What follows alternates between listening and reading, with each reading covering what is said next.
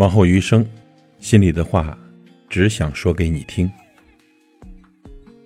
有的人不喜欢一个人，总觉得一个人的生活安静的可怕，这孤独啊，如影随形，想说句话都没人听。但是呢，最可怕的孤独却不是一个人的形单影只，而是两个人在一起的相对无言，视而不见。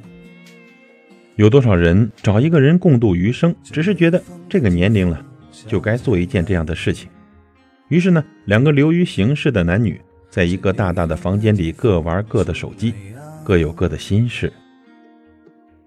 其实开始的时候，我们想象的生活并不是这样的，他应该呀是多了一个人来关心自己，出门前的拥抱，回家后的亲吻，生病了的嘘寒问暖，迟到了的满腹担心。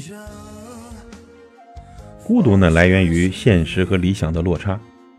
婚姻最可怕的不是互相争吵、惨淡收场，而是明明是两个人，却还要一个人孤军奋战、孤独终老。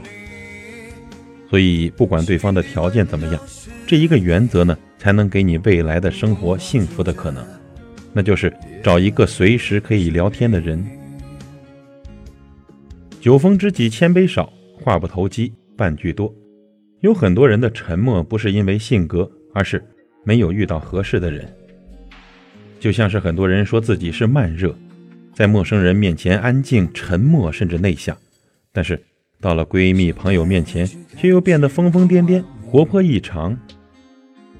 我们不排除很多人就是天生话少，但是啊，天生话少的人也会遇见那个让他随时随地都想聊天的人。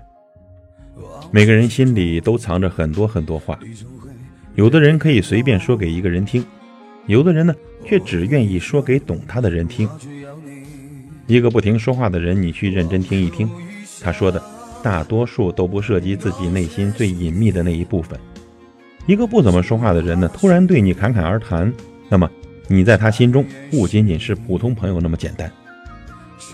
随时随地可以聊天，因为两个人彼此了解，兴趣相投，还因为彼此在对方心中这地位卓然。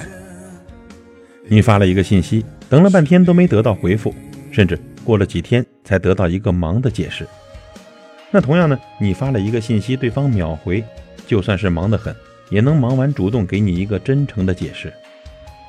两个可以随时聊天的人呢，才能把生活过成想象的样子，不用把委屈埋在心里，也不用把愤怒藏在别处。就算是各忙各的，你一个眼神，他回一个微笑；你说一个字，他心里明白该接着说什么。就算是最最无聊的吵架，也能在相视一笑中冰释前嫌。哎，我们渴望温暖，我们也不怕孤独。如果找一个人可以让你觉得人生完满，那么这个人就一定是一个可以和你随时随地聊天的人。往后余生啊，风雪是你，平淡是你，心里的话也只想说给你听。是你。目光